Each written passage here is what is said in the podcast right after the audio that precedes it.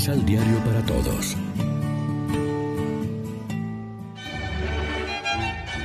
Proclamación del Santo Evangelio de nuestro Señor Jesucristo, según San Marcos. Cuando la gente salió de la casa de oración, Jesús se vino a la casa de Simón y Andrés con Santiago y Juan. La suegra de Simón estaba en cama con fiebre, por lo que muy luego le hablaron de ella. Jesús se acercó y la levantó tomándola de la mano. Se le quitó la fiebre y luego se puso a atenderlos. Pero al atardecer, cuando el sol se ponía, ya estaban trayendo a Jesús todos los enfermos y las personas con espíritus malos. El pueblo estaba ahí reunido delante de la puerta. Jesús sanó a muchos enfermos con dolencias de toda clase. También echó a muchos demonios, pero no los dejaba hablar, porque sabían quién era. De madrugada, cuando todavía estaba muy oscuro, Jesús se levantó, salió y fue a un lugar solitario donde se puso a orar. Simón y sus compañeros fueron a buscarlo y, cuando lo encontraron, le dijeron, Todos te buscan. Y él les contestó, Sigamos más allá. Vamos a los pueblecitos vecinos y yo predicaré también allí. He salido para esto precisamente. Jesús, pues, empezó a visitar las casas de oración que había en esos lugares y recorrió toda Galilea. Predicaba y echaba a los demonios. Lección Divina Amigos, ¿qué tal? En este domingo 7 de febrero celebramos el quinto domingo del tiempo ordinario en la liturgia y como siempre lo hacemos de la mano del pan de la palabra. En continuidad con los versículos anteriores, el pasaje del Evangelio que hemos escuchado descubre la conclusión de una jornada típica de Jesús.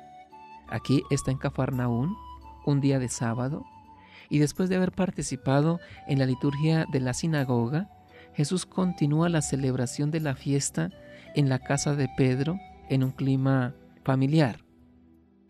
Con el ocaso del sol, terminado el descanso, Jesús continúa su ministerio extendiéndolo a toda Galilea.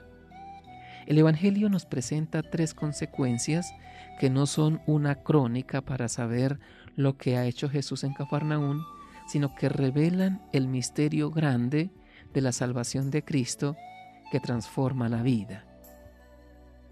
Este pasaje del Evangelio, como muchos otros, nos ha hecho encontrar con Jesús que como verdadero médico y auténtica medicina, se acerca a nosotros para tocarnos en los puntos más heridos, más enfermos y traernos su curación que es siempre salvación.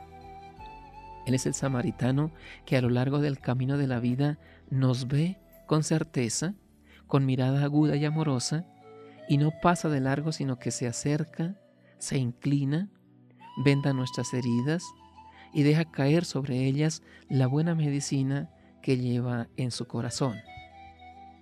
El tema de la noche, de la oscuridad, de las tinieblas, atraviesa un poco toda la escritura, desde los primeros versículos cuando la luz aparece como la primera manifestación de la fuerza del amor de Dios que crea y salva. A las tinieblas sigue la luz, a la noche el día, y al mismo tiempo la Biblia nos hace ver que también a la oscuridad interior se puede invadir al hombre, sigue la luz nueva de la salvación y del encuentro con Dios, del abrazo en aquella mirada suya luminosa que embeleza. Reflexionemos.